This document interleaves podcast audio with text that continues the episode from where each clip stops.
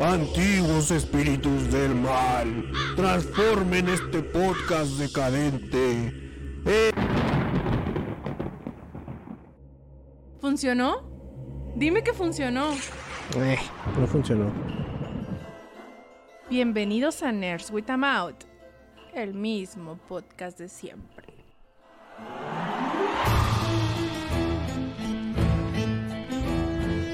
¿Cuánto duró el intro? No sabemos. Ay, güey. Qué bueno estar teniendo todavía estos.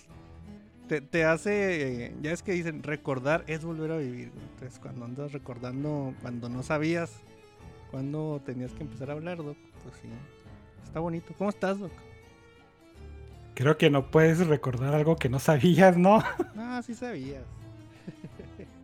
No, güey, es, son esas cosas que como que las das por hecho, pero no sabes exactamente el tamaño, ¿no? Digo, sabes cuánto mide tu cuarto, pero no sabes cuánto mide tu cuarto. Pues sí, tienes toda la razón. Y Sejim, hace mucho tiempo que no te veíamos por aquí. De hecho, yo busqué así, dije, ah, voy a para dar el dato exacto, porque aquí son datos, el podcast de los datos exactos. Y de, de algún momento donde dejé de scrollear, dije, no, quién sabe, hace mucho tiempo que no se veía por acá. Tienen algunos años, pero estoy afortunadamente de vuelta aquí. Todo bien, la ciudad me ha golpeado, pero sigo de pie. Pero sí son cerca de, bueno, más de seis años, sí son. Porque sí, te digo, pues está scroll- Bueno, seis años para nosotros son, ¿qué serán? Como 80 episodios más o menos, ¿no? Tampoco son... son muchos. ¿Neta tanto tiempo? Sí. Ah, no, no me creo que tengamos tanto haciendo podcast. Güey, este Digo, podcast empezó en el uno al mes, güey, 2012, pero- mamón. Ah, Ya tenemos, ya somos viejos. No voy a decir veteranos porque eso implicaría tener alguna destreza en el, en el ámbito, ¿no? Sí, como que, nomás. como que la palabra veterano te, te hace creer que has aprendido algo en el camino, güey. Y Sí, pues, güey. ya ves, acaba empezando mal con los intros y no, no, no. Entonces, mira, lo que salga, Doc. Pero bueno, ya que estamos aquí, antes de empezar, te quiero hacer una pregunta a ti, Sejim. Sejim de A la Aventura, podcast y libros y lectura. ¿eh? Sí, todavía. Em, una pregunta que con lo que nosotros pe- eh, peleamos mucho aquí, no hay, no hay ganadores, no hay respuestas correctas, cada quien hace cada- lo, lo que, bueno, cada quien escoge lo que le gusta, pero tú que estás muy metido también en esto de los libros y las adaptaciones y eso, ¿tú qué team eres? De que no me toquen mi, mi obra y, y las adaptaciones lo más fiel posible a, a libro original o, lo que sea, o eres como yo que, pues, o sea, la obra original ahí está y y pues que hagan lo que les dé la, la gana. eh. Al cabo, mi, mi libro favorito ahí va a seguir estando intacto. Voy más por esta última opción hasta cierto punto, porque creo que hay algunas cosas que si las cambias, ya no hiciste una adaptación, sino nada más le pusiste el nombre conocido a algo que tú te inventaste. Ese es como mi límite. Por ejemplo, eh, clásico Superman. Ah, este, puedes hacer Superman, a lo mejor una historia que existe en los cómics, la adaptas, cambias personajes, nombres, lo que sea, pero si el mensaje, la idea principal ahí sigue, todo bien. Pero si de repente ya dices, ah, no, bueno, es que esta historia de Superman se trata de que descubre que eh, hay personas a las que nunca va a salvar y de repente el final de la historia es que salva a todos, pues es que ah, caray, ahí, ahí ya no me gusta tanto el, la idea de que es una adaptación, ahí ya es completamente un remix de una versión. Pero por lo demás no tengo como quejas de que le cambien cosas, de que le quiten la comanda, sobre todo si es de un medio a otro. Si pasas de un libro que está narrado, sobre todo los que están narrados en primera persona, que es todo el diálogo interno, el monólogo, etcétera, del personaje, y lo quieres pasar a una película de hora y media, pues es casi imposible poder adaptarlo a menos que toda la película esté la voz en off contándote la narración. Entonces hay que hacer la adaptación. Ahí no hay ningún problema. Pero si en cambio decides hacer, bueno, es que esta historia es en la que el protagonista va a descubrirse a sí mismo y resulta que al final no aprende nada en la adaptación, dices, bueno, entonces, ¿cuál fue el punto de haber adaptado esto? Sí, no, nomás quería hacer enojar al Doc. Bueno, conocer No, tu no, punto de güey. vista y hacer enojar al Doc. Es que fíjate que eh, Sejim, pues como es más versado en eso de los, de los libros, expresó más, más correctamente la idea que yo tenía, porque es más o menos parecido, es, es este, ya había mencionado, a mí me gusta la película de, de Romeo y Julieta de, de Leonardo DiCaprio, a mí me gusta la de Taidus de, de ay, no, me- no me acuerdo qué, qué actores eran, pero eran historias anacrónicas fuera de, no tanto de su contexto, pero más o menos de su época, ¿no? Pero en el core, en el, en el núcleo era básicamente lo mismo. Este, Pero, por No, ejemplo, pues sí, mira, güey. ahí, ahí te Eh, va, ahí te va es que mira, A ver, dime, pues. bueno, dime, dime, a ver, dime tú y lo ya te... Es que yo creo que hay, hay hasta cierto punto malas adaptaciones, güey. Ajá, sí, y sí, que- sí. y que pero es cuando se pierde. e- Es como cuando decía, si hay una, un- eh, tu historia trata de, no sé, tu tema principal es la amistad, ¿no?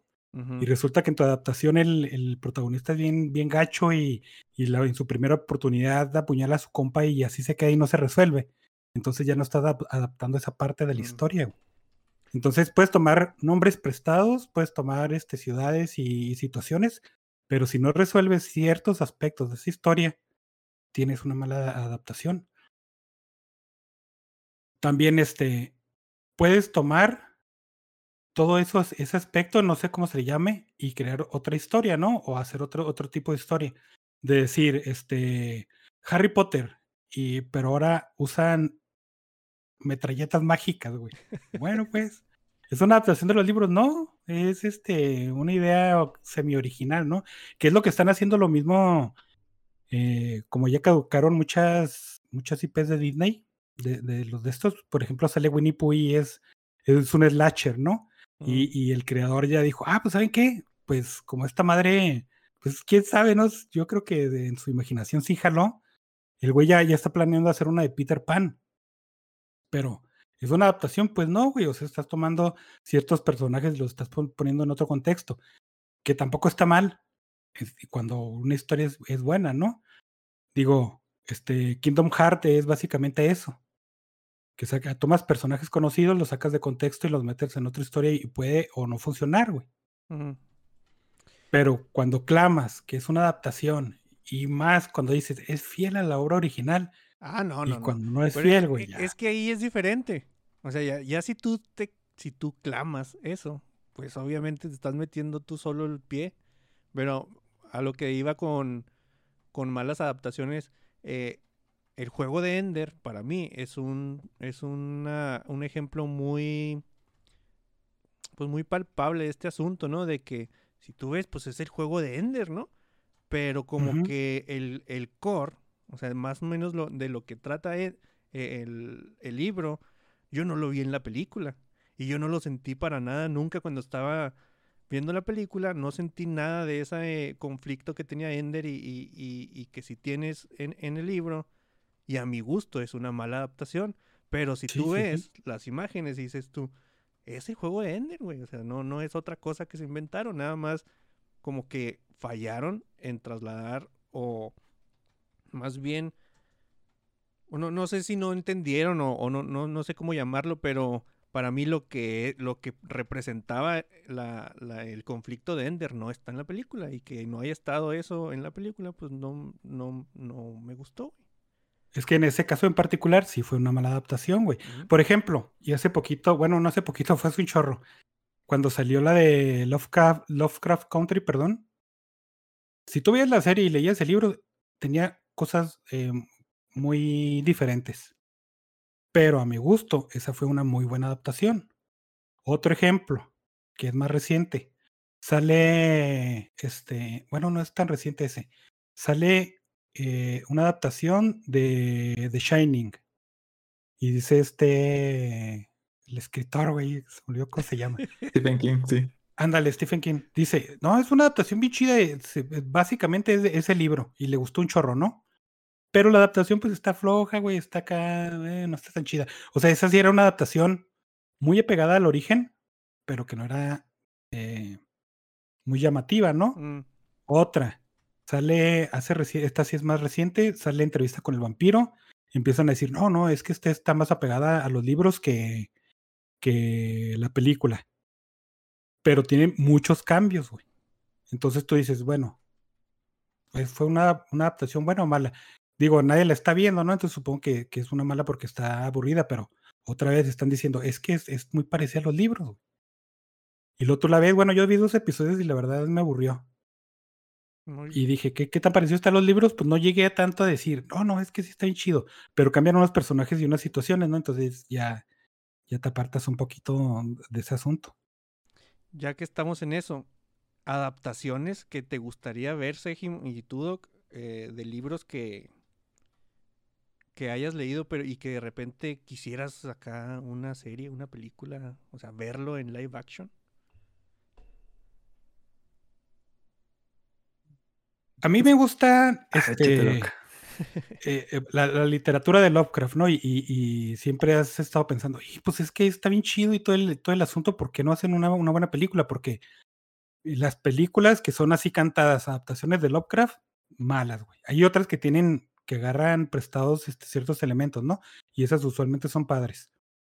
Eh, salvo algunas excepciones.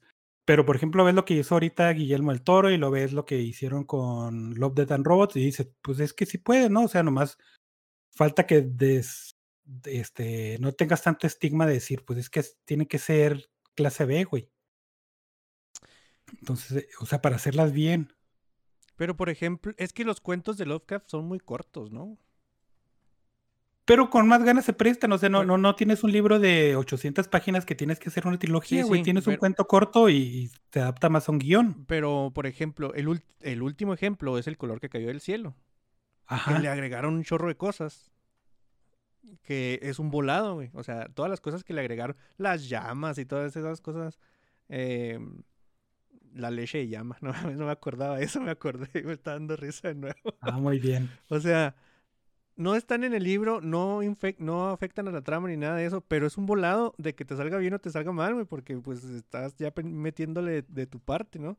Y yo creo que las cosas de Lovecraft es muy difícil porque siempre son cosas que nadie se había imaginado y te lo describen como una cosa que nadie había visto y está muy fea. Y verlo en, en cuando funcionan las letras, porque ya te imaginas tú lo que te da la regalada gana, pero ya cuando los ves, sí dependes de que haya, por ejemplo, el color de, de Cayó del Cielo, el- la, la figura esa que hace la mamá acá al, último, sí, sí está bien creepy, güey. Dije, no mames, no me lo había imaginado así, pero ya que lo veo, te la compro.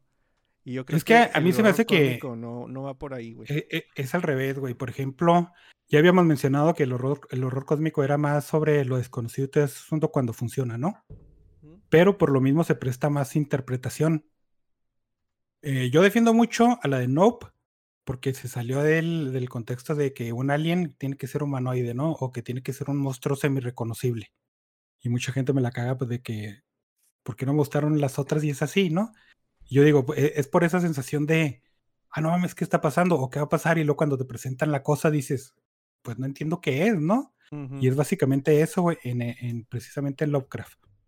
Eh, The Void es una película muy buena. Y este, La Niebla de Stephen King también.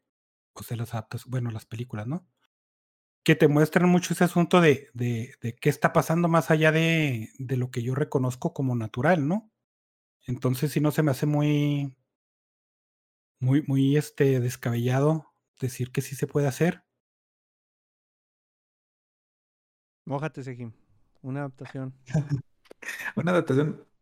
eh, pensando quizás en cosas que no son tan, tan reconocibles, aunque deberían serlo más, es este, una novela que se llama La chica mecánica de Paolo Bacigalupi, que es una novela de ciencia ficción que es de un género que se conoce como biopunk, ¿no? Tenemos el cyberpunk, steampunk y el biopunk, ¿no? Que es eh, igual el extremo de el avance tecnológico, pero en cambios en el medio ambiente. Entonces, esta historia me gusta precisamente porque presenta las consecuencias naturales de jugarle a convertir todo el código genético de nuestros alimentos en un producto, ¿no?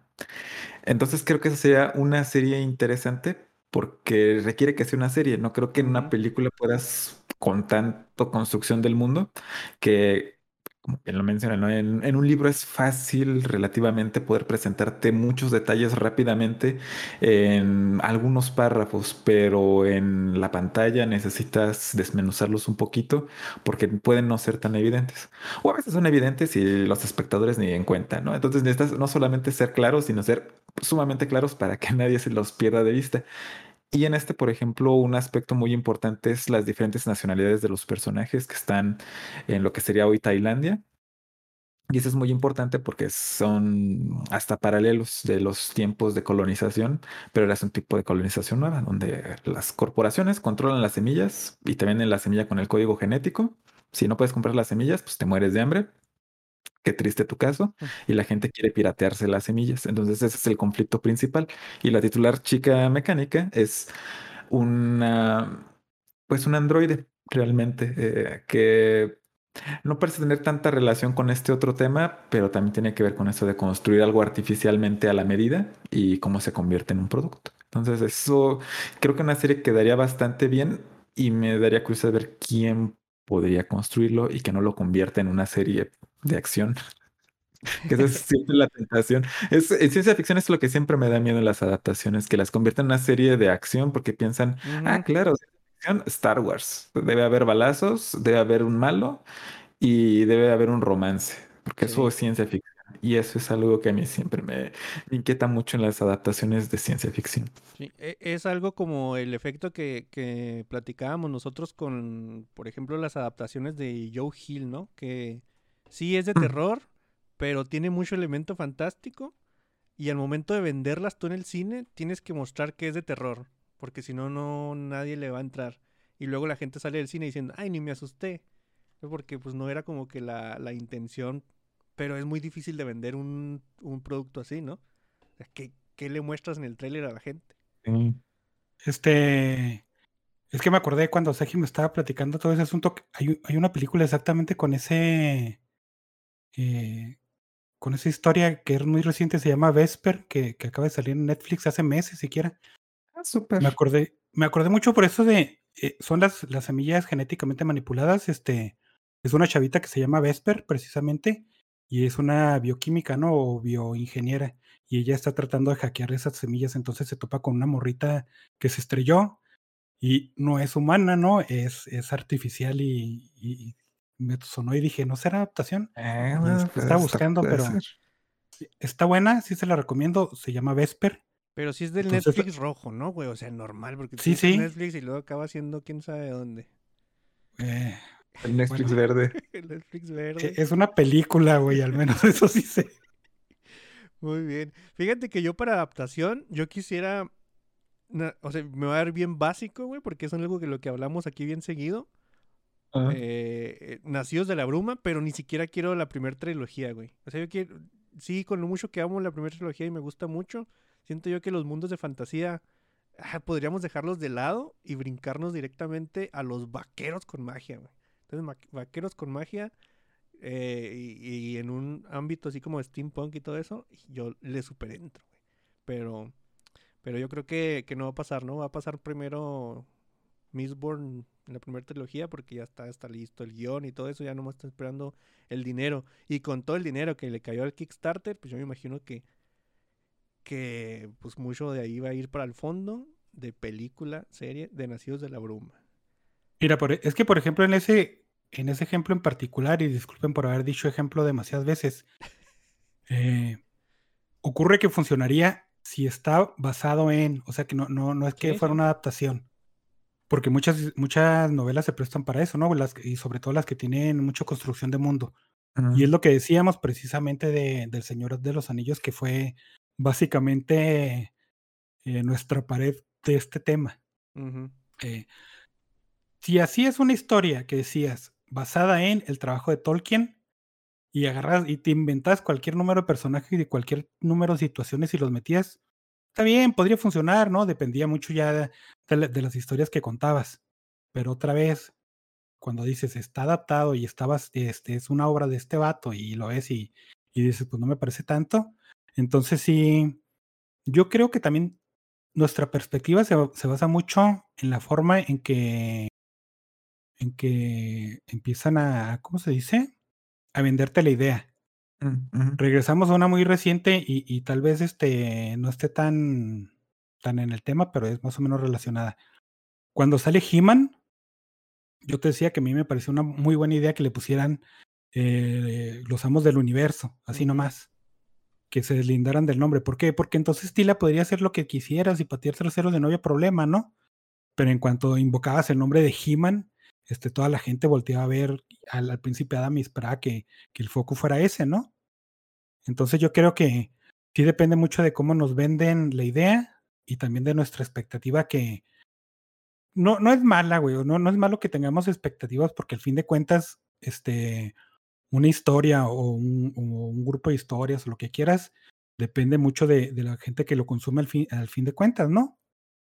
Yo puede ser un proyecto de amor, así que bueno, que, el autor escriba todo lo que quiera de lo que quiera, pero va a funcionar si el público se siente este, atraído a esa obra. Pues sí. Tienes toda la razón. Vamos a dejar de hablar de adaptaciones por el momento. Y vamos a pasar con los datos curiosos que son. Ah, no te creas. ¿Tienes un, algo más que quieras agregar? Más tenía la duda de, eh, bueno, hablamos de adaptaciones que cambian mucho y quedan mal.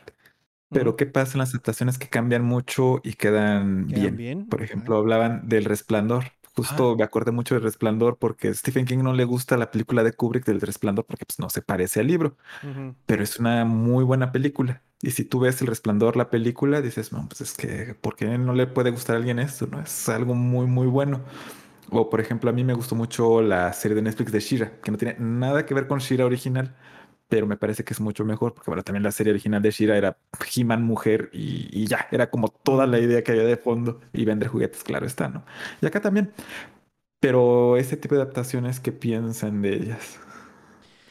Es, también este, yo creo que está medio implícito ahorita en lo que decías de, te puedes separar de la historia toda la lejanía que quieras, este, puedes decir está basado en o ni siquiera utilizar nomás los nombres y depende de, de, del- de la respuesta del público. ¿Te gustó? Sí, ¿por qué? Pues me, me gustó, ¿no? Me sentí interesado por los personajes, por la historia, por la escritura, etcétera. O sea, eso ya es, ya es muy independiente de la persona. Pero ya ahí ya sí te basas, este, bueno, no te basas, sino te arriesgas más en el gusto individual o, o gru- de un grupo muy pequeño, ¿no? Porque eh, es lo, de- lo de Chira. Salió la serie y tú esperarías que fuera un hit porque era una IP muy conocida de hace 40 años, ¿no? Pero el, el- fandom de esa serie, como de He-Man, es este. Son fans que están muy arraigados ya a, la idea original. Entonces, en ese aspecto, pues no iba a funcionar tanto, ¿no? En, en ese nicho. Salió otro que sí gustó y, y, pues este estuvo bien. Pero sí, yo ya digo que depende mucho de cómo venden la idea y depende mucho a quién va dirigida o quién vaya a consumirla. Ahí te va otro caso. Por ejemplo, La historia sin fin, que es un- una película que nosotros amamos, por así decirlo, en, aquellos tiempos, el autor odia la adaptación al cine, güey. O sea, la odia y se murió odiando a esa madre. Y, y es muy diferente, ¿no? O sea, ahí la, como nosotros primero conocimos la película y nos gustó mucho y, y cosas así, pues no, no teníamos este sesgo, por así decirlo, de la historia original. Ya que lees la historia original y que lo que viste en, en- en- en toda la película es el 42% del libro y todavía sigue y sigue y sigue y, y tiene otra parte bien oscura que mí me imagino que era mucho del propósito de Michael Ende, que se llama el, el autor, ¿verdad? Sí. Eh, Sí. Pues obviamente ya lo entiendes, digo, güey, güey, pues yo también me hubiera encabronado un chingo, ¿no? O sea, sí, sí Es que no te, no, no te vayas tan lejos. Eso sucedió con Juego de Tronos. Juego de Tronos era una novela, una serie de novelas muy popular, eso sí, pero su pico de popularidad llegó con la serie de televisión. Y fue, este, empezó a gustar y fue cuando la serie empezó, digo, cuando la, la audiencia empezó a volcarse al, al medio original. Entonces ahí, ahí es, este, sigue siendo la audiencia, güey. Sí. O sea, que es algo bien curioso, porque de la historia sin fin, después en la historia sin fin 2, ujú, eh, se retoman muchas cosas de la segunda parte del libro que no aparecen en la primera película. Pero esta adaptación, mm, bueno, salvo que tengan recuerdos de haberla visto cuando eran niños y que les gustaba por eso, pero no es una muy buena película que digamos. Entonces, es, ese es un ejemplo bastante curioso porque tiene una película buena y otra no tan buena. Y las dos están basadas en básicamente el mismo material, porque no hay un libro de la historia sin fin 2. Ujú. Bueno, hay secuelas que han escrito otros autores que están interesantes, pero son eh, basados en la obra, no del autor original. Y algo que están de Juego de Tronos es que, que no tiene nada que ver con las adaptaciones, pero ya escuchar a eh, George R. R. R. R. Martin decir que hay historia para por lo menos seis temporadas, son como 12 años que no va a terminar los libros. Que, No. que o sea, ya no- nosotros al menos nos hicimos a la idea de que esos libros no se van a acabar nunca. La, la serie a lo mejor sí es longeva, ¿no? 20 años, 30, no importa. Pero Juego de Tronos no se va a acabar. Lo veo muy difícil. Sí, sí, sí. Es más, ahorita yo le apostaría a la película de Spawn que a Juego de Tronos. Y, y, híjole, no, no te creas, ya que lo dije en voz alta, me estoy arrepintiendo, güey.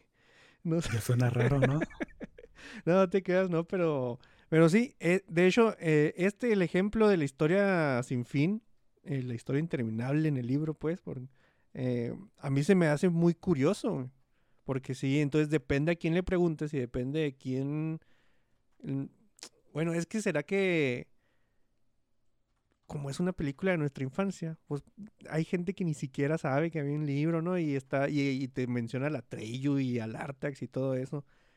Y, una vez había estaba un- una plática de este asunto, yo cuando le estaba platicando de que, no, güey, es que todavía hay otra parte donde el Bastian se vuelve loco, güey, hace un, un desmadre en fantasía, y estaban así como que, ¿cómo? Como si les estuviera eh, robando un, un juguete a sus hijos o algo así, ¿no? Estaban muy ofendidos porque estaba yo diciendo cosas que pasan en el libro original, ¿no? Entonces sí, yo, yo creo que sí es como dice el doc, depende a quién le preguntes y depende si esa persona está tan empapada o tan encariñada con un material o no. Pero Es por ejemplo, bueno, ya, ya sé que ya nos alargamos mucho, pero me vino otra vez este, la idea a la, a la mente. Todo Disney, güey. e- Es, lo, exactamente lo que pasa. Va a salir una película, una adaptación de una película pasada de ellos y, y luego la gente muy arraigada con Disney dice, no, no manches, pues es que están cambiando y no sé qué. Pero vato, esa película original está basada en otra cosa, güey. Y, y es muy diferente, ¿no? sí. Pues sí, es básicamente eso, ¿no? De- depende de qué, qué sea la que tú creas y que tú creas, ¿eh? Ni siquiera la, sea la verdad, que es la historia, la original, aunque, aunque no sea. Tienes mucha razón. Pero bueno, nos pasamos a datos curiosos. Ahí les va uno bien chido. Eh, anótalo, Doc, porque puede ser un lugar que puede eh, acogerte eh, en tu senectud. Dice, Hoshway es una villa asegurada en Holanda que está diseñada específicamente para personas con demencia, güey. O sea, pueden andar por, por, por ese lado así como si nada, como si no estuvieran haciendo las compras, peleándose con molinos y madres así. Y, y la gente que está monitoreando, pues también está como en- encubierta, ¿no? Pero, pero sí están cuidados. Me imagino yo que te ha de costar un- una buena feria dejar a, a alguien ahí. Pero, pues es como para que te sientas que tienes como ese, esa falsa sensación de, de libertad y, y de que puedes hacer lo que quieras, pero cuidado hasta cierto punto, ¿no? Y se me hace chido ese, ese dato. Otro. Está, está como para notarse nomás que, no sé, güey, muchas series me han enseñado que, que ser viejo en esos países no, no está tan chido. El, la campaña de marketing de Dunkin' Donuts en Corea del Sur eh, estaba diseñada para que soltara aroma de café en los camiones mientras se ponía su publicidad. O sea, salía su publicidad como en el radio, por así decirlo, y el camión soltaba aroma de café. Eso hizo que sus ventas se incrementaran en un 29%, güey, nomás por acá abrir. Y, y ahora que lo pienso, así de que cuando vas pasando por locales así, sí te tienen el aire para afuera, ¿no? Así para que vayas pasando. ah, huele a canelita y ahí vas para adentro, güey. Sí funciona. güey. Eh, ¿Dónde lo dejé? Aquí está, otro. ¿Saben qué es el BBL? BBL es el Brazilian Butt Lift, o sea, levantarte el trasero al estilo brasileño. Esta cirugía tiene hasta 20 veces más riesgo mortal y es la cirugía estética con mayor, eh, pues, o sea, riesgo mortal en, de uno de cada tres mil acaba en muerte. güey. Y es en una cirugía estética, güey. O sea, ni siquiera, ah, tengo que hacerle esto porque si no, no respira. O sea, no, no. Por tu propia eh, decisión, vas y te pones ahí que seas uno de los 3000 que acaba muerto para levantarte el trasero. Pues que esa Me- madre es, es la que te pone en grasa, ¿no? En los No glúteos. sé, güey. Sí, creo que sí. ¿No? O sea, no, no son implantes de, de silicona, pero se me figura que grasa en un tubo, en, en una jeringa, no sé, ya, ya implica células muertas, güey. Y pues si te están ese- inyectando células muertas en, en tu cuerpo. Sí. Imagínate morir y que pregunten cómo moriste. No, es que se le pudrió el trasero. Sí. Es muy triste eso, ¿no? Sí, sí, sí. Eh, Está buena. Hay un, hay un libro de texto anónimo medieval de la anatomía femenina, se, llamado De Secretis Mulierum. En ese libro se, se em, tenía un warning, güey, de que si un gato eyaculaba en sábila y un hombre se comía esa sábila, entonces ese hombre iba a gestar gatos en su estómago y, les iba- y los, los iba a parir vomitándolos, güey. Entonces, Ah, claro, claro. Para, ahí está el nombre del libro, por si les interesa. No se ha desmentido, güey. Todavía no sabemos si es cierto, ¿no? por, si Muy bien. quieren, por si quieren ser precursores en esto, pues ya saben. Y el último, ¿Cómo logras? desde 1850, 5.000 personas se han aventado por las cataratas del Niágara, Niágara ya sea intencionalmente o por, por a ver qué pasa. Solo eh, 17 personas han salido vivas, entonces el ratio de, de- de que sí valgas madre en las cataratas del Niágara es muy alto. Así que, pues también, ahí está un tip Pues sí, no, güey. Pero es que hay gente que, o sea, mucha de esa gente que se aventó intencionalmente, güey, no todos eran suicidas, ¿no? Alguien dijo, ah, pues me aviento, me doy un chapuzón y salgo. Y, y no pasa, güey, pasa muy poco, o sea, es más fácil que te mueras. O sea, que, que para festejar que te salió bien la operación de trasero, vayas a las cataratas del Niágara, güey. O sea, te entra la muerte demasiado. Fíjate, acabas de, de corroborar dos mitos legendarios, güey. A ver. Las semillas de sandía con los gatos. y los güeyes que hacían show lanzándose de las cataratas en un barril. Ah, sí. ¿Mm? Pues sí, Fíjate. están todos muertos. Ah, probablemente. Tanto los de la sandía como los de las cataratas. Pero... De las cataratas, ¿cómo funcionaba? Aventaba alguien en el barril y ya estaba alguien abajo. Entonces, cada que hacían el show se moría alguien. Híjole, no sé, la verdad, eh. Pero si, si era así como que un mito, no sé, una leyenda urbana de ahí de, de que alguien agarró un barril, un barril y pues, ¿qué, qué es lo peor que puede pasar? No, es pura agua. Ah, güey, Pues Y sí. muerte. ¿Recuerdas que al principio dije que este era el, podcast de los datos correctos? Me retracto, güey. Ya no quiero saber si se mueren o no en el barril. Pero, pero sí recuerdo. De hecho, e- en, en las caricaturas de, del Correcaminos y todas esas madres así, se aventaban en barriles muy seguido, ¿no? O sea, salían barriles en el agua. Güey, los hobbits salen de, de con barriles en el agua, güey. ¿Ves? Y luego en la película ahí vuelan y no sé qué más madres, pero Sí, o sea, claro, son sí. barriles en el agua, güey. Una secuencia de acción de como una hora. Sí, ¿no? Necesitamos confirmación de alguien que se haya aventado a un cuerpo de agua en un barril, ¿no? Eh, no, no, no, no. No, no, no, no hay que hacerle caso al doc y vamos a pasar a las noticias, ¿no? Déjame. Voy a poner una cortinilla, doc. ¿Sí? Muy bien. Cuando la encuentre. Ah, por cierto, mañana no se va a acabar el mundo, ¿eh? Mañana por la noche le tendré todos los detalles aquí en el noticiero. Interrumpimos a este pendejo para pasar a las noticias de la semana. Una noticia así rapidita que tengo yo a la mano. Eh, el siguiente año va a ser la sexta actualización final del Terraria. Ya la acaban de, de- de anunciar, o sea, no, no vamos ni que seis, siete semanas que nos pusieron una muy buena actualización, ya anunciaron la otra, pero esta va a ser que va a tener como un crossover con Dead Cells. Ya se está haciendo bastante habitual esto del Terraria y crossovers con juegos indie.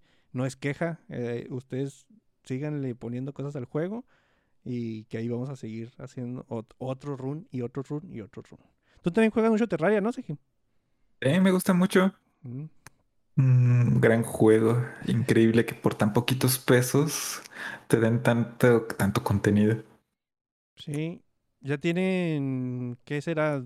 Tres años diciendo que es la última actualización y luego otra y luego otra y luego otra. Es que, ¿sabes qué? Creo que, que cada vez que pasa la última actualización, Terraria rompe un hito. Así de repente dicen, ah, Terraria es el primer juego que no es de Valve, que tiene más de no sé cuántas reseñas positivas. Y como que se emocionan los vatos y dicen, ah, ok, voy a hacerle otra actualización. Esta última actualización fue cuando ganó el premio de Steam este de Labor of Love. Y como que dijeron, ok, sí, sí, el, el Labor of Love, ahí les da otra actualización. Entonces, mientras siga rompiendo hitos, yo creo que estos vatos se van a seguir emocionando y vamos a tener Terraria de aquí a, mira, pues al menos 2024 yo me voy por muy, muy bien servido.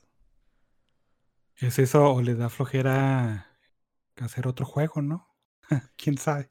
Hubo un tiempo donde sí estaba en, ¿cómo se llama? Other World, ¿no? Estaba en desarrollo y había unas, unas capturas bien bonitas de, de lo que era el juego. Pero. La verdad, ese, con ese, ese juego corre solito. Güey, te ponen un, tres cosas, una mascota, una cosa, y, la gente va y se mete otra vez 30 horas, güey. Por esa, ese simple cosita nomás.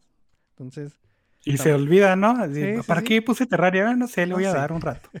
Y no sé, pero tú sigue acabando. Sí.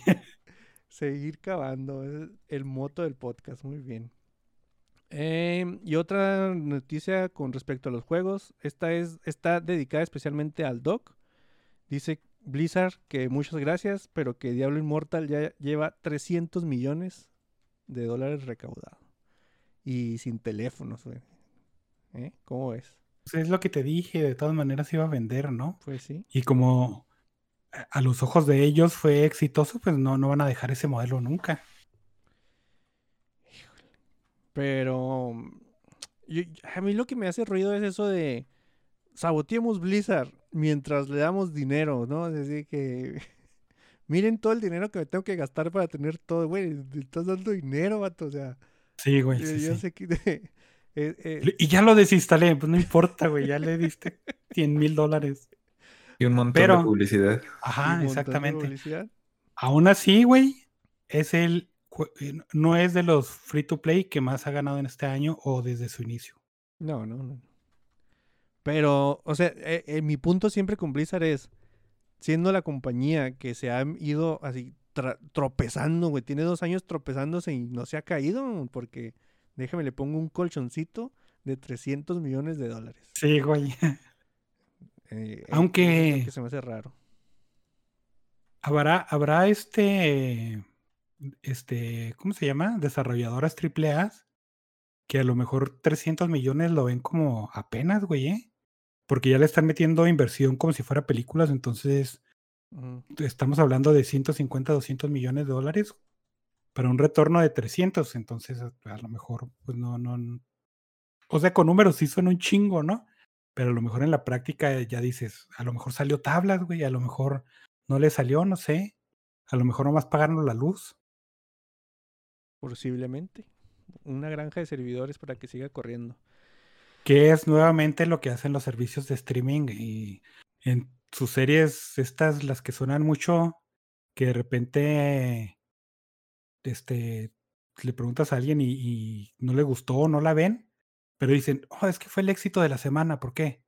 Pues porque mucha gente lo vio, ¿no? Pero cuentan minutos, cuentan minutos vistos, entonces te dicen, esta serie, por ejemplo, Stranger Things, pero pues eso sí es popular, tuvo 300 millones de minutos vistos, y, pero conviértelo en episodios y en temporada y en personas que se sentaron a verla. Pues quién sabe cuánto Sí, sea, ¿no? ¿no? Pues sí te, sí te vas por el número más, más grande. Ajá. Es como decir, ah, yo he vivido feliz 854 mil segundos. Y luego ya cuando los transformas a minutos, son siete- dos una, una meses semana que fuiste acá. tu vida. Simón. Ajá. No, sí, Simón. Eh, ¿traen ¿Noticias? ¿Ustedes traen alguna noticia? Eh, no. No, bueno, ahí les van, ahí les van más. Yo no, no quería, no quería monopolizar este asunto. Eh, Netflix anunció serie, eh, bueno, película live ac- action y serie animada de Gears of War. Eh, hizo bastante ruido porque pues Gears of War era como que... O sea, es una franquicia muy grande. Y, y yo creo que todo el mundo ya le puso cara al protagonista. Así todos los, los, los luchadores estos así bien, bien bufeadotes que hay en el mundo ya van a salir en Gears of War, ¿no? Terry Crews. Sería súper bien que fuera Tom Holland el protagonista. No manches, estaría bien bueno. Ojalá y sí le da tine. O Chalamit. Uno de ellos dos. ¿Te imaginas ellos dos así con, con las mismas armaduras de, de, de Gears, ¿no? Así. Sí, sí le entro, ¿eh? La- Es que la- además Gears es muy popular aquí en México, ¿no? Aquí en México es muy popular Gears of War. Es como el King of Fighters. Ya ves que King of Fighters también hay, hay lados donde les vale gorro. Pero aquí en México es como el King of Fighters, güey. O sea, el King of Fighters. De King of Fighters, Gears of War y FIFA mantienen al gaming mexicano. Sí, eh, Sí. Fíjate que no, o sea, la, verdad no, no sé si... Bueno, es que si ahí sí van a tener que meterle mucha, mucho... No es Bioshock, pues, ¿no? Que ya está un guion así bien chidote y que nada más hay que como que adaptar. En Gears sí van a tener que hacer un trabajo de que... eh, un poquito más... Van a tener que trabajar un poquito más, dejémoslo ahí. Porque, porque no nomás es una película esa parte, una serie animada. Que pues tene- podrán tener... Dime. ¿qué tal si no, güey? ¿Qué tal si son puras escenas de acción acá bien llamativas? También puede ser, con monstruos grandotes, o sea, sí. Ajá, exactamente. Ahí de fondo sonando bodies, ¿no? Eh, ¿Qué te parece, de flor? Y así. Sí, sí, sí. el único soundtrack, la única canción que se escucha. Esa estaría Digo, bien. alguna de Linkin Park. Una de Linkin Park. No, ¿cuál es esta canción muy conocida con Gears of War? Mad World, ¿no? Mad World era una canción que se Pero asociaba esa nomás en, en el final de temporada, güey. O en los créditos. Doc. En el intro. Ajá. En No, el- no. En el intro, mientras ves escenas de guerra en cámara lenta, güey. Y, y las sierras y la sangre saltándose. No, güey, tiene que ser en el, en el cliffhanger así para que sea bien emotivo. Pero entonces, si sí, sí les interesa una película, o les interesa más la serie, les interesa más una, una bueno, o la película de, de Gears of War, o, o no. No sé, güey, porque a mí me interesaban los proyectos de Halo y ya no me interesan. Entonces, pues cuando salga no, no te sabría decir. Oye, yo no vi ni, una, ni un capítulo de la serie de Halo. Exacto, güey. Mm, ¿Tú sí, Seguim? No, yo la verdad nada más escuché que alguien la vio y fue la misma expresión así de... Estaba muy emocionado, pero ya no. Sí. Fíjate que la, la semana pasada que grabamos, de hecho se me hizo bien raro que e- el doc mencionó el tráiler de Quantum Mania, ¿no? Dijiste que se llamaba. Y Ajá. ese eh, ya había salido. Y ese a mí no, no, o sea, no me apareció. No, no tengo redes sociales, pero en el Reddit te salen, güey. Cuando el co- o sea, el Reddit sí lo uso y obviamente... Y ese yo no lo vi en el Reddit. Por ejemplo, el de, el de Avatar, en cuanto salió, ahí me lo topé en el Reddit. Y el de Quantum Mania, nada, güey. Y entonces yo, No. Halo, me di cuenta que estaba la serie corriendo cuando habían cuatro episodios o algo así. Entonces sí se me hizo bien pirata. Y yo, bueno, no es que así que me encante Gears of War ni nada, pero me interesaría más la serie animada, justo hablando de adaptaciones, porque siento que se presta más a que sea una secuela, una precuela, una historia secundaria, una cosa de ese estilo, y tengan mucha más libertad de aprovechar el setting y hacer algo creativo y que no se molesten los fans. Porque Sí. pues sí, son, son muy agarridos los fans de Gears of War. No sé cuántas personas con tatuaje de Gears of War he visto. Y son muy, muy fans. E- Es que ser, ser Sí. serie animada te da la posibilidad también de agarrarla a los personajes que salieron en el, en el juego, ¿no? Y no desde que, ay, no se parecen, no, no, pues sí son, güey, porque son monos animados. O sea, una animación tipo, no sé, Arcane. Y con los monos de, o sea, el Marcus y el Santiago y eso, yo, yo sí lo veo, güey, no mames, va a ser el éxito aquí en México, güey. Éxito asegurado. Es que te digo, no sé, güey, porque yo en algún momento pensé exactamente lo mismo de Halo. Ah, creo que, creo que Gears es mucho más que Halo, ¿eh? Aquí en México, güey. O sea, Eh, yo bueno, yo conozco gente que nada más ha jugado Gears desde el 360 Y FIFA. para adelante. Sí, sí. Puro Pero Gears. es- Es peor, güey, porque ya estás este, ca- achicando el, el nicho. Si dices, este, aquí se jugaba más Gears of War, pero Halo era más popular mundialmente y no le fue Ujú. tan bien. Entonces, bueno, no sé, porque es lo mismo con los Caballeros del Zodíaco, ¿no? Y, y si Latinoamérica y Francia los mantuvieron vivos. Sí, Pues, quién sabe, güey, ya te tengo esa duda ya. Pues mira, Y ot- es que ah, no, dime, dime. la ventaja de Gears of War es que tampoco así que digas, "Ay, tiene una historia súper profunda que puedes contradecir el canon o pues, esos detalles sutiles de la narrativa se pueden ir al pozo. Y Halo sí, tiene un montón de Sí, sí, sí. background que puedes echarlo a perder bien fácil. Y pues los fans realmente fans, pues obviamente no les va a parecer que de repente Cortana, qué sé yo, no, no sé si eso sea lo malo de la serie, que Cortana ya no se porte como en los juegos. No, es que eso sí es cierto, tienes un punto, ¿no? Hay, hay gente muy clavada en el lore de Halo y que los, el profeta de esto y que los Halos y los Forerunners y no. Y el Gears, aunque sí tiene tantito, o sea, te lo quieren disfrazar, güey, son güey disparándose, güey, contra, mm, contra mocos vivientes, güey, nada más, o sea, está, hay sangre, hay una sierra, hay cosas muy chidas que ver, de, en- o sea, trasladada a una cosa de acción. Sí lo veo pasando, güey. Que sí lo veo siendo un éxito, así de, y Netflix de... La serie de Gears of War ha sido reproducida 3.860 millones de minutos en México, güey. Ah, pero ahí te da otra cosa. Este, ¿qué tanta sangre y qué tantas sierras verías si salen con que quieren captar nueva audiencia? Mucha, güey. No, no, no, no. No, yo- porque espérate, si dicen que quieren captar nueva audiencia, significa que quieren captar eh, posibles videojugadores que sean menores a treinta y tantos años, ¿no? Porque los treinta y tantos es el nicho de, de Gears. Y eso si le metes ahí una, es- una descuartizada, no hay pedo. Pero un chavito de 16 en la televisión ya te dicen, eh, cámara. Pero qué tal si ellos quieren eh, gustarle esa, a esa audiencia para que sea nueva audiencia para videojuegos, ¿no? Porque creo que al fin de cuentas sería esa su tirada. Pero O, sí va- o- o o si sea, serían bien valientes de, de separar las series, películas y los de los videojuegos. Es que yo creo que sí, güey, por- Sí. por- porque eh, la, el nombre Gears of War ya vende, güey. Ah, o sea, el nombre Gears of War ya, ya de por sí ya tiene un público cautivo ahí gratis, güey. Que es por lo que cuando tú decías, ¿y por qué no haces una cosa totalmente nueva si estás cambiando tantas cosas, güey? Porque el nombre es importante para, para vender gratis. Y, y nosotros, que somos fáciles, güey, y que nada más nos dan tantita nostalgia y ahí vamos, pues ahí vamos a estar, güey. Yo, digo- yo digo que, que sí va a ser un éxito. Va a haber mucha gente a disgusto y va a haber, pero sí va a ser un éxito, güey. O sea, los, los minutos de reproducción ahí van a estar. No va a ser la, la serie de Resident Evil que se corrió la voz de que era una basura y nada más la gente más morbosa para ver- que fue a ver si, si era una basura le entró. Y mi esposa es súper fan de Resident y sí vio la serie de Resident y, y no me ha contado nada de ella, así que de ahí se me hace como mal. Ahí tienes la respuesta. no, yo, yo creo que...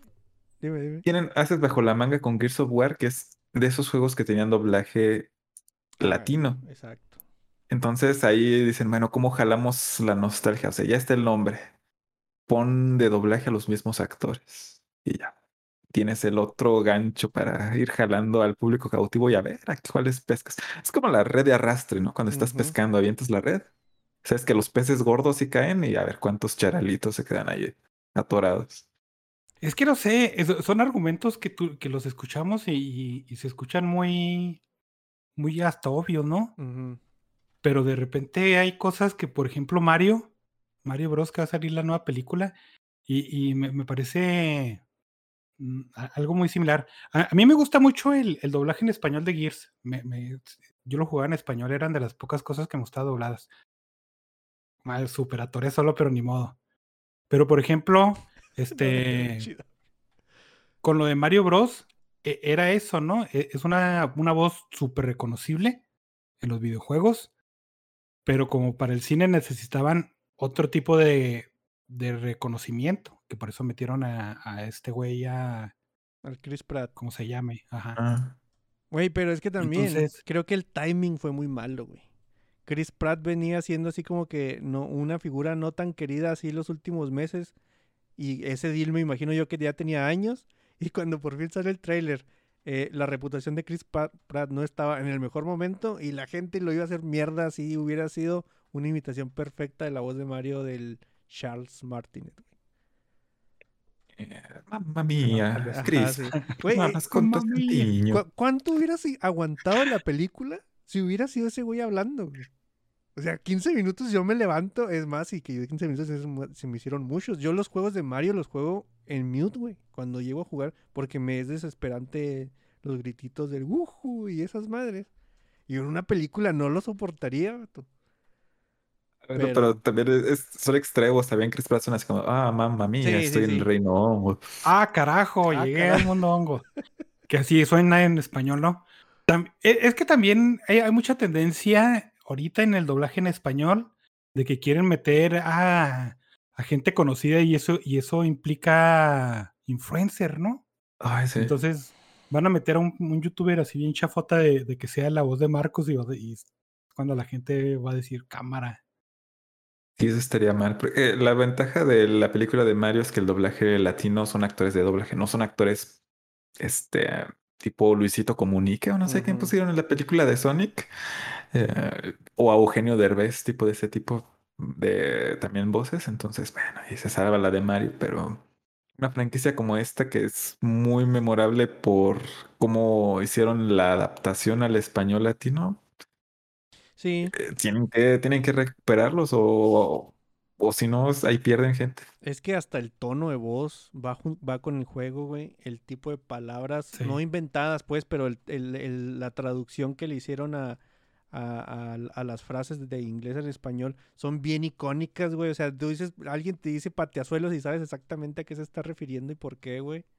O sea, sí, eh, son cosas que fueron un hito también. Voy a usar la palabra hito las veces que pueda, las más veces que pueda. Y- Muy bien. pero sí, este. Creo que sí va a ser un éxito, güey. Y, y sí le voy a entrar. Al menos sí, para ver qué, qué, qué pasa. Y, y, y como dicen ustedes, yo creo que también la película. De, bueno, la serie animada. Creo que tiene un poco más de. de oportunidad de ser la que destaque. Porque la otra tiene unas variables ahí también que dependen de, de otras cosas que, que la serie animada podría sortear muy fácilmente. ¿Ya hay nombres de director para la película que suenen o apenas está el anuncio? Yo, cre- fue el anuncio nada más del deal. O sea, de que Ah, está en desarrollo y que Netflix es el encargado de este asunto. Y, y ahí va. Quién sabe. Lo que sí hay no, lo que, lo que sí tiene nombres ya involucrados es la precuela de HBO de It. Que se va a llamar Welcome to Derry. Ya tiene dos showrunners. eh, uno de esos es el Jason Fuchs, que fue el, escritor de la primera parte de It, de esta, la última que acaba de salir. Eh, dicen que, Andy Muschietti va a estar involucrado también ahí en, muy probablemente dirija el primer episodio y, ya los demás a ver qué.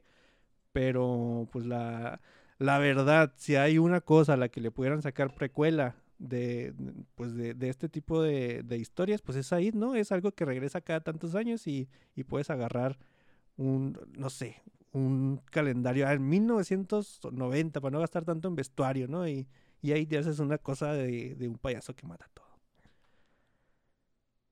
Resumiendo Pero- este asunto. Sí, sí, pero también estaría de cuántas precuelas puedes hacer sabiendo que el güey siempre está regresando, ¿no? O sea, ¿cuál, cuál es el stake? ¿Cuál es la apuesta? Sabes que siempre lo van a derrotar. O, o que no. se va a ir a dormir, güey. O- no Ajá, importa, o sea, ¿no? es- ese es el punto. O sea, mm, tienes que empezar a ver esta cosa sabiendo que eh, no, no, no va a haber como que los buenos siempre ganan y, y- y nos liberamos del mal, porque ya sabes, ya sabes que va a regresar, güey. Pero, Pero, ya no- siempre se liberan del mal, Pues al sí, menos pero por 30 años. es algo que ya no le importa a esos personajes que van a estar, ¿no? Y luego Pero vos, tú no eres de esos personajes, eres no. el, el espectador.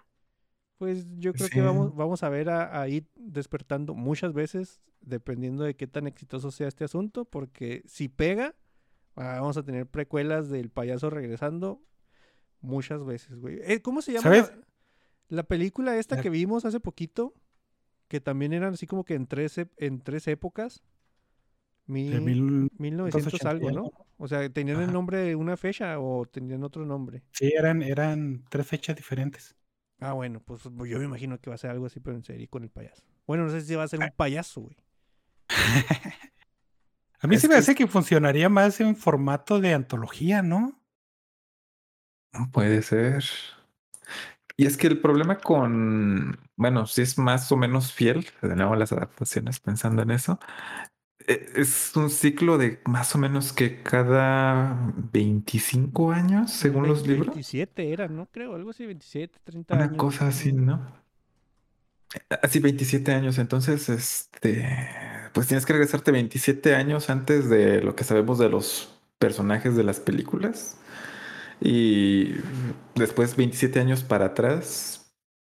O cómo le haces para ir estructurando tus temporadas y que no sea y que no le pase lo que Stranger Things, que dices, ah, sí, claro, pues sí, vamos a tener a los chicos, este, en su temporada y van a tener sus aventuras, tuvo éxito y bueno, vamos a seguir estirando y estirando y estirando y ya los chamacos de Stranger Things ya están todos bigotones y ancianos y ya dices, bueno, ok, ya estiraron demasiado el concepto. Sí, ahora las es- Stranger Things son ellos, ¿no? Ay, güey, qué feo está cabrón. Sí, ya están en edad de tener niños mentores, ¿no? Porque pues no parece mucho, pero sí afecta tanta distancia de tiempo. Y la otra es eso, que si son eh, la idea de replicar que son niños los que se enfrentan a It en primer momento. O adultos, que eso puede ser interesante. Es que- ¿Cómo reaccionan adultos? Esta noticia. eh, Es que, espérate, A ver, dime. bueno, e, es que ya me está clavando, pero creo que de, de adultos no, no, no sería lo ideal porque básicamente en las dos adaptaciones y en la novela es donde cae, ¿no? Es donde se cae la trama. Entonces, si, si agar- agarras una, toda una serie donde sean, ah, los adultos se van a enfrentar a It, que de hecho se parece mucho a, a la trama de, también es una adaptación de Stephen King, ¿cómo se llama? El, el vato que no es de un pueblo, ¿cómo se le dice a esa No gente? ¿Forastero? Ah, bueno, era otra palabra. Bueno, ahí, ahí- extranjero, no, Inmigrante, creo que sí. nómada No me acuerdo. digital. Ah, caray. Sí, soy un nómada digital, pero está aquí en persona. No, no me acuerdo cómo se llama esa serie, pero era básicamente eso, o sea, era un grupo de personas en un pueblito que había un mal, este, místico, no sé, ¿no? Y tenían que Le estás describiendo como 90% de libros de Stephen King. Sí, sí, sí, sí.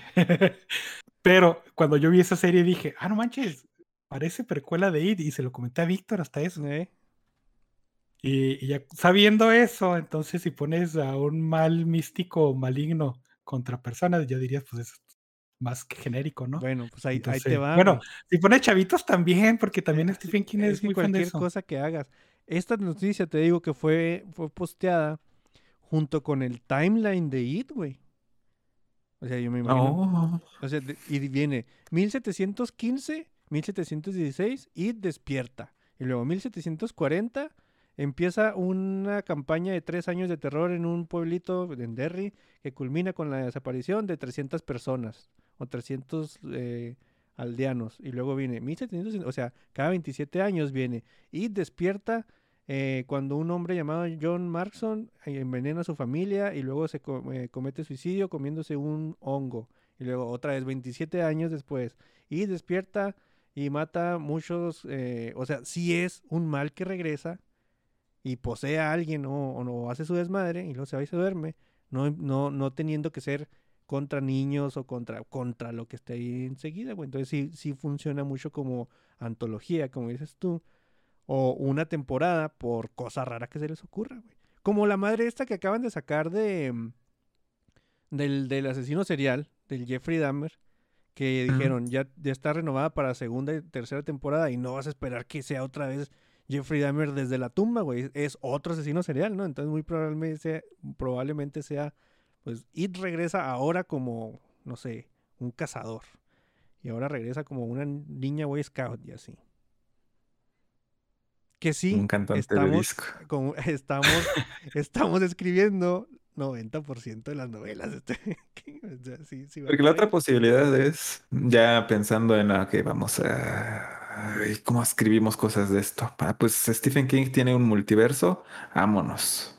Multiverso es otra realidad donde también se levantó en 1990, en el 2000, para no gastar en vestuario y échatelo. Y cada temporada es un universo diferente y cómo tratan de ganarle a en cada universo y a ver qué pasa después de tres temporadas. No lo sé, porque se me hace un poquito complicado imaginármelo porque el encanto de It es que son los niños contra el payaso, ¿no? el niño contra el payaso. Porque pues sí, lo demás es efectivamente, las de Stephen King son muy con ese esquema de ahí está el pueblito chiquito, el mal inexplicable y la gente normal. Y digo, está padre, pero ¿cómo haces que el nombre It realmente sea representativo y no sientas así como, como decimos, nada más le pusieron el nombre It para vendértelo? Va a estar difícil, pero pues esperemos a ver qué, a ver qué sale. Es HBO, es, eh, ahí Eso sí, ah, podría haber más posibilidades de algo chido, pero pues eso sí está, está difícil, habrá que esperar.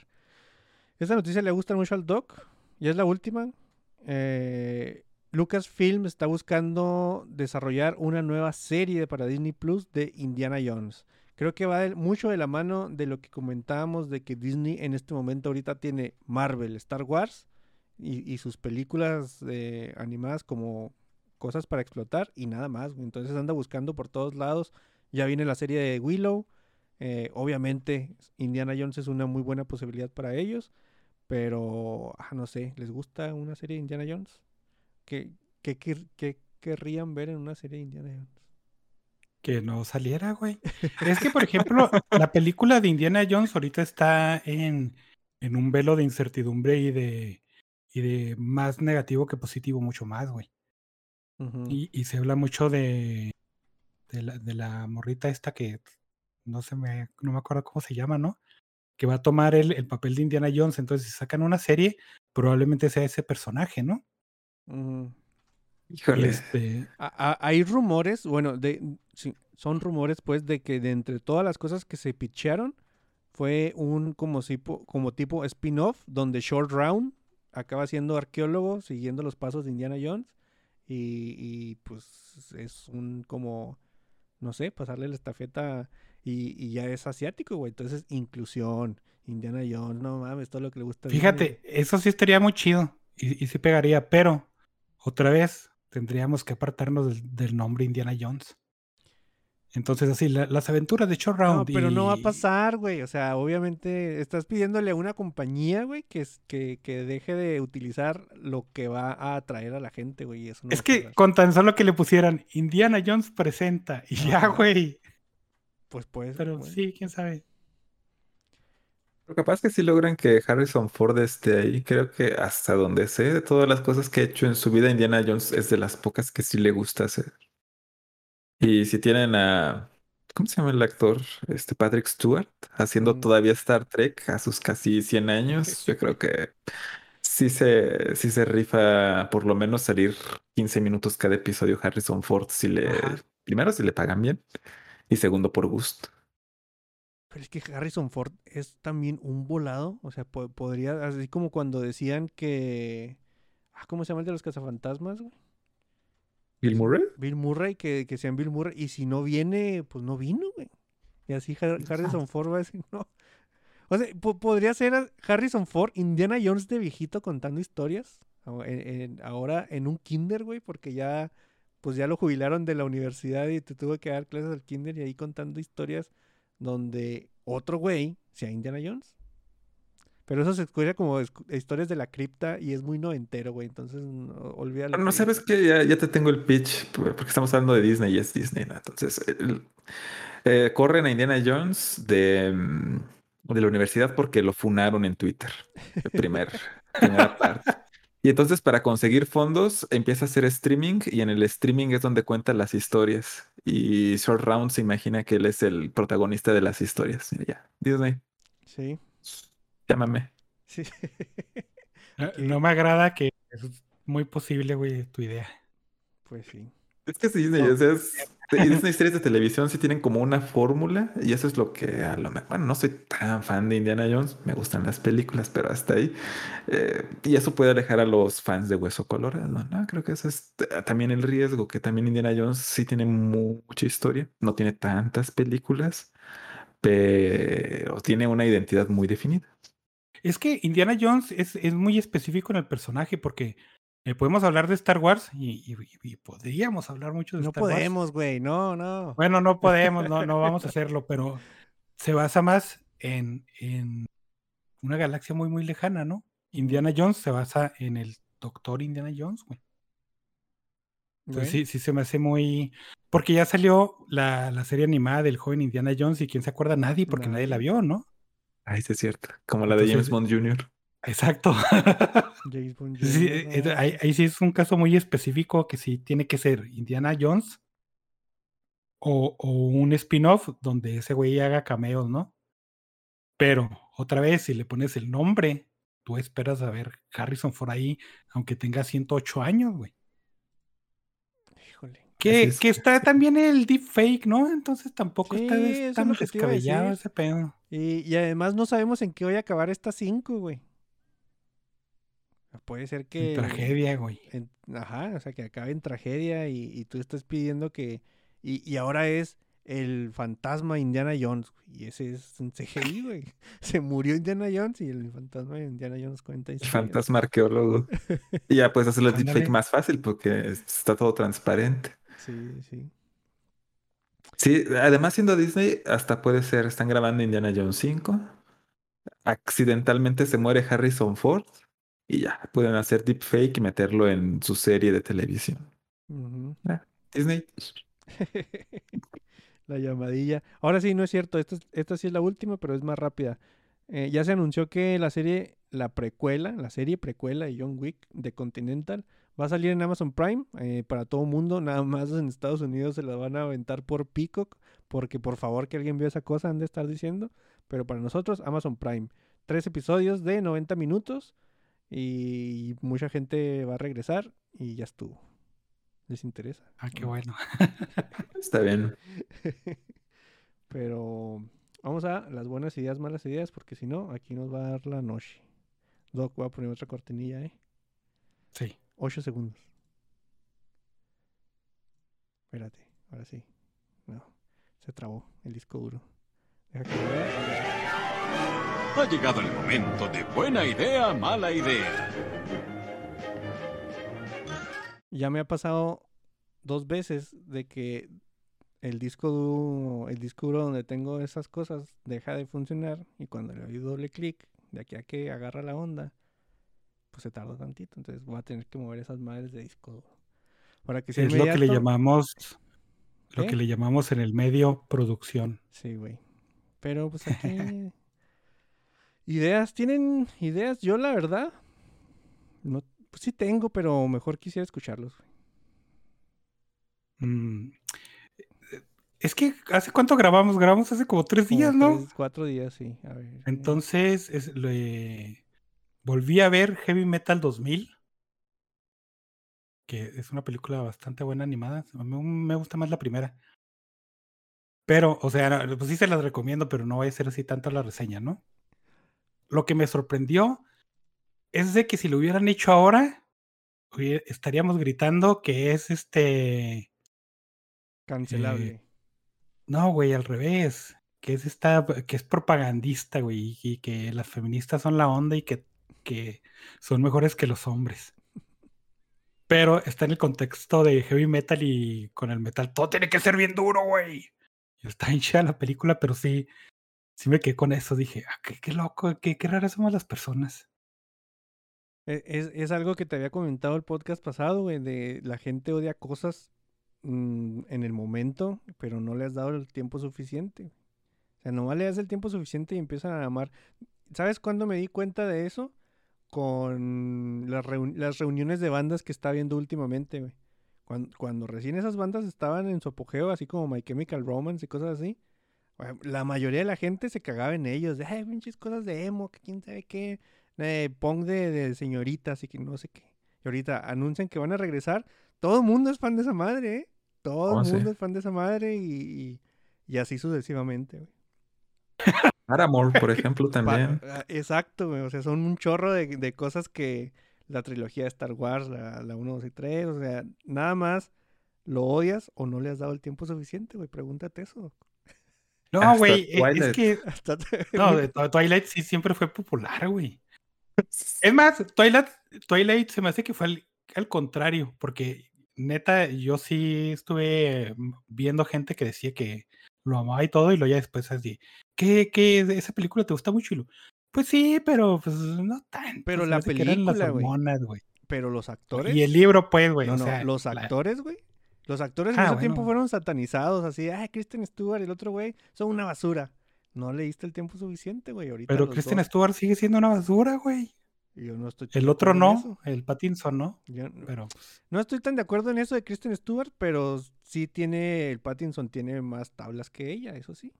Bueno, pero pues, también Pattinson realmente sí es excepcional. Es curioso que Ujú. si comparas contra Pattinson, a la mayoría de los actores, Pattinson sale, Sale, arriba, lo cual es algo justo muy curioso por su origen, ¿no? Pero pues, ya tenía algo de trabajo antes de hacerse tan famoso siendo un vampiro. Sí. Pero eh, es lo que muchas veces decíamos, pues tienes que empezar en algún lado, ¿no? Mm. No puedes empezar acá con ocho Óscares y cuatro Emmys y, y dos globos de, no sé, güey. Premios cuando, pero cuando me estés premios. diciendo de cosas, te voy a decir, "¿Re- ¿realmente me odias? ¿O no me has Si dado te odio, tiempo no tanto, bueno, güey?" o sea, si te he dado mucho tiempo, entonces no, no te justifico. el tiempo Este, ¿qué estamos hablando? Ah, sí. No. Sí, eh, es un caso, se me hace que sería muy bueno dedicarle mu- ti- tiempecito a esas historias que antes las veíamos medio normales y ahora este, las estigmatizaríamos. También me vi Terminator 2 y la verdad es que Terminator 2 no cae en ese en ese bache o hueco, no sé, porque Ujú. sigue siendo una película bastante buena y se me hace que envejeció demasiado bien. Bueno, ni siquiera ha envejecido, pero en el caso de, de Heavy Metal 2000, te- a mí me gusta, ¿no? O sea, pero sí pensé, bueno, es que ese gusto es algo que ya tenía, ¿no? No, no es algo que adquirí la semana pasada, entonces si lo hubiera visto, eh, me hubiera puesto de, de niña así de decir, ay, no, pues es que, ¿cómo le va a ganar a, a un mutante de 200 kilos una morrita? No sé, güey. Pero Pero eso- sí, véanla, está padre. Y fue lo único que quieres mencionar las ideas. No, este. Mi, ahora sí que es buena idea. eh, y no debería de ser porque e- es un jueguito que está en Early Access y le mencionaba al Víctor que tiene pinches siete años de Early Access y, y ahorita va así en la actualización número 40 y, y cuando hace el release, quién sabe. Se llama Keeper RL, que es un simulador de, de lugares donde vive gente, de comunidad pero es un roguelite este, basado en, en dungeons, ¿no? Entonces tienes que hacer tu calabozo, tienes que excavar por minerales y talar este, árboles por madera y todo eso de recursos, ¿no? Mm, Y casi, casi lo puedes jugar automáticamente, o sea, nomás pones a tu grupito de, de monitos a que vayan por cierto recurso o de que construyan cierta cosa y los dejas ahí que construyan, ¿no? Pero yo creo que eso también se presta a, a que sea muy fácil entrarle porque puedes poner a tu comunidad a hacer ciertas cosas y luego tú te pones a hacer otras cosas, que es lo que estaba haciendo. Y se me hizo muy entretenido. Muy entretenido en el aspecto de, de estar jugando y, por ejemplo, ver YouTube y no tener que ponerle tanta atención, ¿no? Entonces, si no quieren clavarse mucho en un juego que extrañamente sí es muy clavado, o sea, sí le van a dedicar tiempo, pero no, le, no, no mucha atención, pues. Entonces sí les recomiendo este juego, Keeper RL. Eh, no se lo recomiendo tanto porque pues Early Access y esas, este, pues a veces da comezón, Y Early Pero Access eterno, güey. eterno. Pues sí. ¿Hay alguna cosa que quieras recomendarnos, Jim? Ah, claro que sí. Aprovechando eh, la coyuntura bueno, para sacar el lenguaje, este, entre adaptaciones, literatura, videojuegos y televisión. Finalmente estoy leyendo los libros de The Witcher de Andrzej Sapkowski, empezando por El último deseo, que es como en orden cronológico cómo van las historias. Tiene dos primeros libros que son colecciones de cuentos eh, que el autor publicó en distintos momentos antes de la primera novela. que trata sobre unos elfos. Y entonces mucho de la serie de televisión de Netflix está basado en la primera temporada, en los dos primeros libros de cuentos. De hecho, ya identifico claramente, a este episodio está basado en este cuento, este episodio está en este cuento. Y de la segunda temporada en adelante ya en las novelas. Y los videojuegos no sé, porque intenté jugar Witcher 3. Dije, ah, qué bonito, todo el mundo le gusta Witcher 3, ¿no? Descargué como 100 gigas, este, abrí el juego, ah, la voz, el doblaje, el tutorial. Es medio raro el personaje. Ah, ok, eh, ya vamos al mundo, ¿no? Primero vamos a tener el primer combate. Intenté jugar el combate, dije, no, ¿qué es esto? Y ya nunca volví a abrir el juego. Este, pero bueno, la historia seguramente es muy buena. Y me está gustando mucho. Realmente yo esperaba eh, algo no tan emocional. Es curioso que Gerald en los libros es mucho más elocuente que en la serie de televisión. En los juegos, digo, nada más lo jugué un rato porque no pude con el combate ni cómo se movía. Pero es muy emotivas las historias. Es decir, te imaginas, ah, no, claro que sí, son historias del Witcher, va a estar matando monstruos y sí mata monstruos, pero siempre tiene ese fondo más trágico y dramático de los monstruos. Entonces, siempre está el cliché de, bueno, los verdaderos monstruos son los humanos, ¿no? Y en estas historias, hasta donde voy leyendo, es evidente que es el tema, ¿no? O sea, puedes tener tú una gárgola, un hombre lobo, una bruja, lo que sea, pero los que realmente están portándose como monstruos son las personas ahí con las que convive Geralt. Entonces, lo recomiendo mucho. Si les ha gustado la serie de televisión, yo creo que este les va a gustar aún más porque explora mucho más al personaje principal. Y además tiene acción, espadazos, magia y todo, así que vale mucho la pena. Mm, ¿Cuántos libros eh, tuviste que leer para entender perfectamente a Henry Cavill y decir, ¿sabes qué? Me bajo esta mierda. Yo creo que desde el primer cuento, es como vi el primer cuento y vi la primera temporada completa y la segunda vi pedacitos, pero dije, ¿qué está pasando en esta temporada? Ya no, como que algo se perdió. Y sí, o sea, el personaje de Geralt lo subutilizan muy feo en la serie de televisión. Lo tratan de situar en este arquetipo de personaje eh, callado y gruñón tipo Wolverine, eh, que igual es también no tan cierto, porque en los cómics viejitos Wolverine también es mm, bastante introspectivo. Y justo en los libros es muy, muy introspectivo Geralt. Eh, y es muy inteligente y se expresa con mucho ingenio. Entonces también es de las cosas muy memorables de Geralt, que tiene mucho diálogo de dices, ah, mira, entonces sí. lo entiendo perfectamente la frustración, porque es seguramente un personaje que le hacía mucha ilusión poder este, personificar toda esta complejidad del personaje, su lado trágico, su lado cómico, y lo encasillan en tú estás grande, fuertote y guapo y gruñe de vez en cuando. Imagínate que te estás esperando un guion así, tenga, esos son los diálogos que se tiene que aprender y son tres hojas, güey, nada más. Este es el capítulo uno, no, es la temporada uno, nada, güey, para afuera, ¿no? Ahí nos vemos. Sí, sí, sí. Sí, Muy triste, porque sí me gustaba mucho cómo se veía el personaje, cómo eh, comunicaba eh, actuando. Es el trabajo del actor sin empezar a hablar, pero pues nunca le tocó la parte de actuar del diálogo y todo lo demás tan fuerte como no quisiera. Entonces sí, triste pérdida, pero así son los caminos de Netflix. Sí, fíjate que no recordaba ese asunto de, de quiénes son los monstruos, son los humanos. La, la la frasecilla, es, la frasecilla esa de esa una espada es para los monstruos y otra es para los humanos. No, las dos, las dos son para los monstruos. Ah, eh, Qué bonito, güey. me acabo de acordar. muy, muy bueno. Sí, sí, muy bonito. Sí, fíjate que sí, sí, sí, sí me gusta. De hecho, creo que te que leí que tú estabas leyendo el problema de los tres cuerpos, ¿no? Ah, sí, también, claro. ¿Cómo, ¿cómo vas con ese libro? Sí. Sí, ya lo terminé y Ah, lo disfruté mucho. También el final. O sea, no, hay que ser sin ah. Porque nosotros estamos muy peleados con el final. Mm, Fíjate que el final, para no spoilear, porque vale Sí, mucho sí, la pena leerlo, este, eh, es muy comprensible en el contexto de un autor que es de China. Eh, y esto es parte del choque cultural de que estamos quizás más acostumbrados a la ciencia ficción de autores norteamericanos o ingleses, que es así como la inmensa mayoría de la ciencia ficción que nos llega a América Latina. Y pues los viejitos, ¿no? Julio Verne y demás. Ujú. Pero principalmente es eh, ciencia ficción con la visión norteamericana y un poquito de la inglesa, que es más satírica. Pero ver la manera en la que conciben los chinos el futuro y la, lo que significa ser humanos, siempre se me hace muy, muy interesante, porque es incluso este concepto de, de cuidar la cara, ¿no? De saving face, que es como bien central en la cultura china, que no lo vemos en Estados Unidos, no lo vemos en Inglaterra, que los ingleses tratan de ser muy cordiales superficialmente, pero es otra manera de relacionarse. Entonces, el final del libro dices, ah, claro, tiene completamente sentido por toda la historia que te cuenta de cómo vivió la revolución cultural en China. Entonces, pues, es la única manera en la que puede terminar una historia así.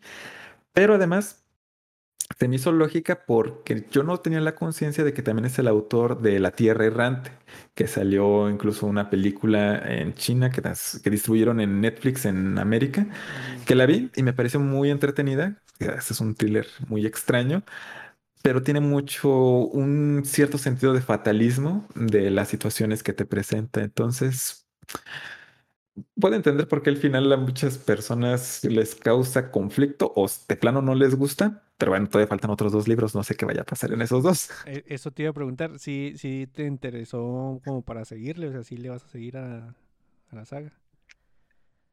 En cuanto tenga tiempo, porque tengo mi lista de cosas que empezar y eso es lo malo de además hacer el podcast de libros, ¿no? Que hay muchas segundas y terceras partes de series que digo, ah, es que eso es para después porque si no me quedo sin material, porque puedo hablar de la segunda parte de un libro, pero si a alguien no le interesa la primera, pues no le va a interesar dos o no le van a interesar tres episodios y, y, bueno, no es que me paguen por hacer el podcast, pero sí, así como el bajón de estadística sí, sí te pega, ¿no? Sí, sí, sí. Pero sí me interesó para saber qué pasa. sí, ya que estamos en eso, sí me gustaría, ¿cuánto te tardas para hacer un episodio después de que acabaste de leer el libro?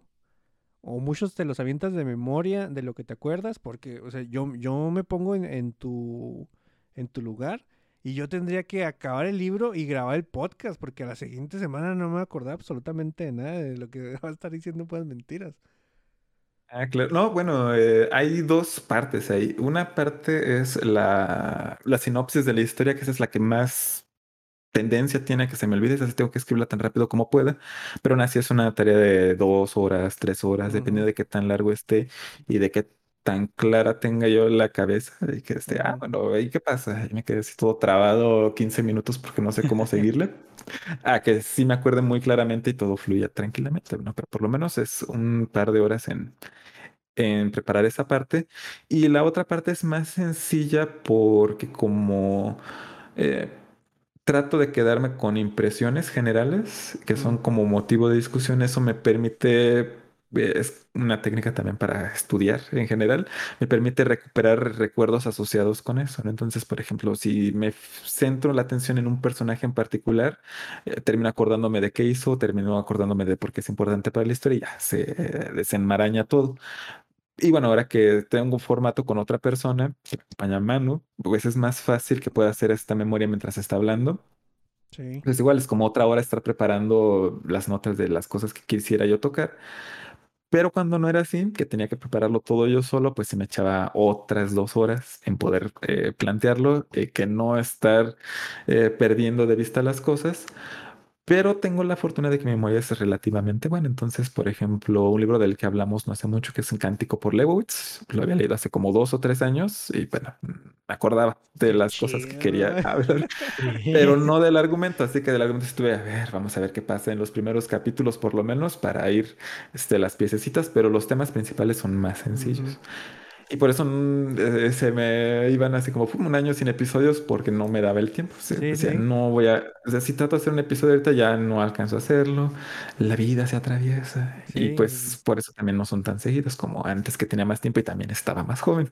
Sí, o sea, sí me pongo así como que en tu lugar de que, ah, ok, esta semana no acabé el libro del que quería hablar, ¿no? Entonces me voy a poner, me acuerdo que leí la historia sin fin, por así, por poner un ejemplo, y sentarte y luego les dije, ¿qué pasaba en la historia sin fin, güey? O sea, sí lo leí todo, pero yo no puedo hablar de, de, de esa cosa, ¿no? Y, y, se me hace bien chido como, pues aparte, o sea, sí tuviste así como que ese periodo que dices tú donde no, pero ahorita es muy pues muy fluido y, y- y no estás hablando del libro que acabas de leer, güey. Entonces sí tienes eso de la, de la memoria, sí te lo creo. Al doc, ¿no? No, güey, no, ahorita que estamos hablando de- del problema, Me quedé pensando, sí es cierto, yo no disfruté la, la última parte del libro, pero no me acuerdo. Nomás me acuerdo de esa sensación de que, que de, Sí. no, ¿por qué hicieron eso? Pero, pero se me hace, se me hace chido que, que tú lo veas como algo más fascinante por cómo ven los chinos.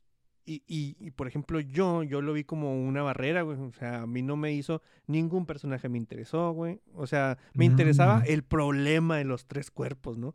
Pero los monos Ah. involucrados no me, no me generaban nada de empatía ni, ni nada. O sea, no sabía ni quiénes eran. O sea, llegó un momento donde dije, los voy a tener que escribir. O sea, esta morra es esta morra y voy a poner aquí los, los, porque no estoy, no, o sea, los identificaba por el oficio cuando te decían que era el oficio, Ah, sino- sí, sí, sí. ni siquiera por el nombre ni lo que estaba pasando con ellos. O sea, para mí fue hasta cierto punto difícil encariñarme con la historia, porque te digo, sí sentí así como que un, un tipo de barrera, pero, pero sí me gustaba, güey. O sea, sí, le- Es que sí a, mí se me hace, a mí me pasó algo similar, pero yo se lo atribuyo más al nombre, los- al nombre de los personajes, ¿no? Porque como no tenemos esa familiaridad, este, pues quién era Shinji Pi, no, no sé, y quién era Shinji John, no, pues tampoco sé, pero quién es Pepe y quién es José, entonces los ubicas más fácilmente. Mm, puede ser. Puede ser también eso.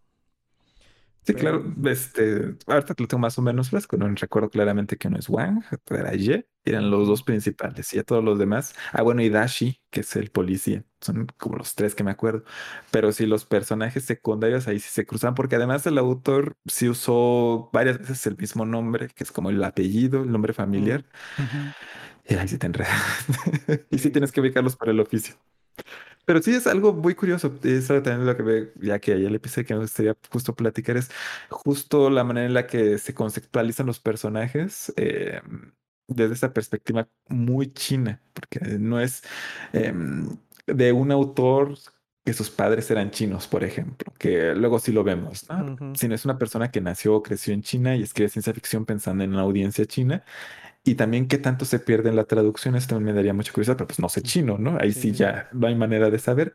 Pero en la traducción, lo leí en inglés, eh, encontré algunas frases que también en japonés son bastante frecuentes cuando las hace un traductor. Eh, por ejemplo, hablar de esta mm, expresión de em, que en español digamos pues ya ni modo, ¿no? Que es que no tiene remedio o no hay nada que puedas hacer al respecto, que no es tanto como una frase de, ah, no me importa, sino que es, las, co- como dicen los gringos, it is what it is. Es básicamente el sentido de esa expresión, pero está traducido así en inglés en particular y tiene cierta connotación diferente.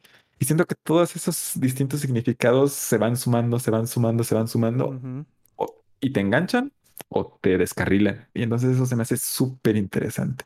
Sí. Y el problema de los tres cuerpos, en sí el problema, el problema, el misterio que te presenta está, ese está súper interesante, bueno. Este como esté, ¿no? Sí, sí, sí. Y Pues eso también ya contó como buena idea. sí. Tenemos rato sin, sin saber nada qué onda con la, la adaptación, ¿no? ¿En qué nos quedamos en esas cosas, Doc? ¿La Que iba a ser la más cara de la historia. Sí, ¿no? Y, pero ya, nomás, Ya. nomás eso nos dijeron. Ni cuándo sale ni nada. Pues bueno, ahí esperaremos cuándo, Bueno. cuándo sale. Eh, una idea así rápida ya para, para acabar a tiempo. Yo vi una serie que se llama, no sé si, la, si al último sí la viste, Doc, que se llama Velascoarán. Velascoarán, Velascoarán. Se me estoy olvidó otra vez. una A. Ver. Vela- Velascorán se llama, ¿no? Velascoarán. Sí, una serie de tres episodios. Bueno, voy a acabar bien pronto. Siempre hemos dicho aquí, bueno, no siempre, pero es, es, es cosas que mencionamos muy seguido. El cine mexicano o las cosas que tienen producción mexicana dependen mucho de la imitación, güey. Y Velascoarán es una imitación, o sea, es todos los clichés o todas las cosas que tú pudiste ver, ponle el nombre que, que quieras, ¿no? En este caso, Sherlock Holmes, que es el más, el más conocido, pues ahí está, ¿no? Un patiño acá medio inusual que, que, te ayuda y hace cosas.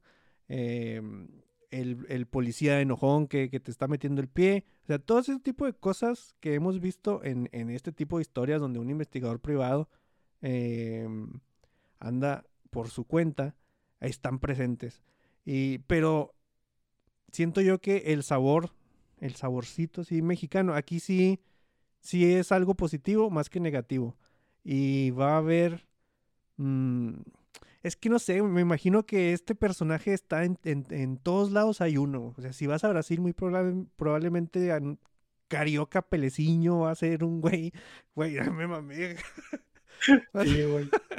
Va a ser un, un- un investigador privado también igual con sus cosas de Brasil y en, en las favelas de Brasil y, y muy famoso. Porque es una historia, son, son historias de investigadores que, que se prestan mucho para mm, historias urbanas, güey. O sea, que, la ciudad en sí y no, no, sin ponerte en la cara como Roma de la magia de la Ciudad de México. Güey, no es Hogwarts, güey, no mames, o sea, no, aquí, aquí es el pueblo, el, el pueblo y la cosa urbana eh, desenvolviéndose alrededor de, de este tipo de investigador. Sí, tiene muchos clichés, pero sí es muy entretenida. O sea, yo creo que mm, si para gente que no ha estado familiarizada con cosas así como Sherlock Holmes y cosas así, y le pones esto, fácilmente se convierte en tu investigador favorito.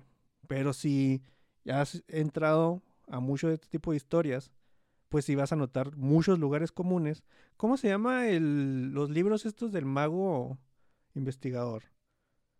Los de. Ay.